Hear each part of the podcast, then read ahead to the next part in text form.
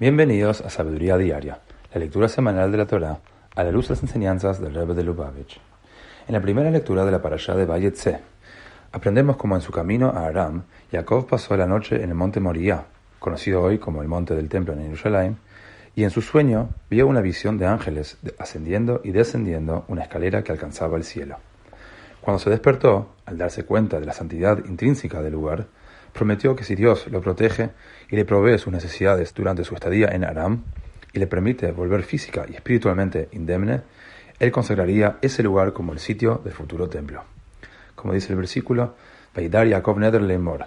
Jacob prometió, Ushmarani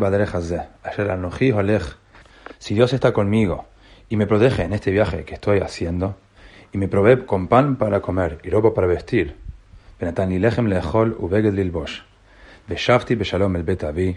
regresándome a la casa de mi padre en paz.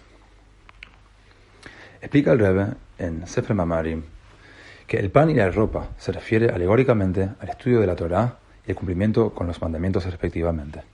Cuando estudiamos Torá, la sabiduría de Dios se vuelve parte nuestra, así como la comida que comemos se vuelve parte de nosotros. Cuando cumplimos con un mandamiento, somos rodeados por un sentido de inspiración externo y trascendente, así como una prenda nos rodea y nos da calor.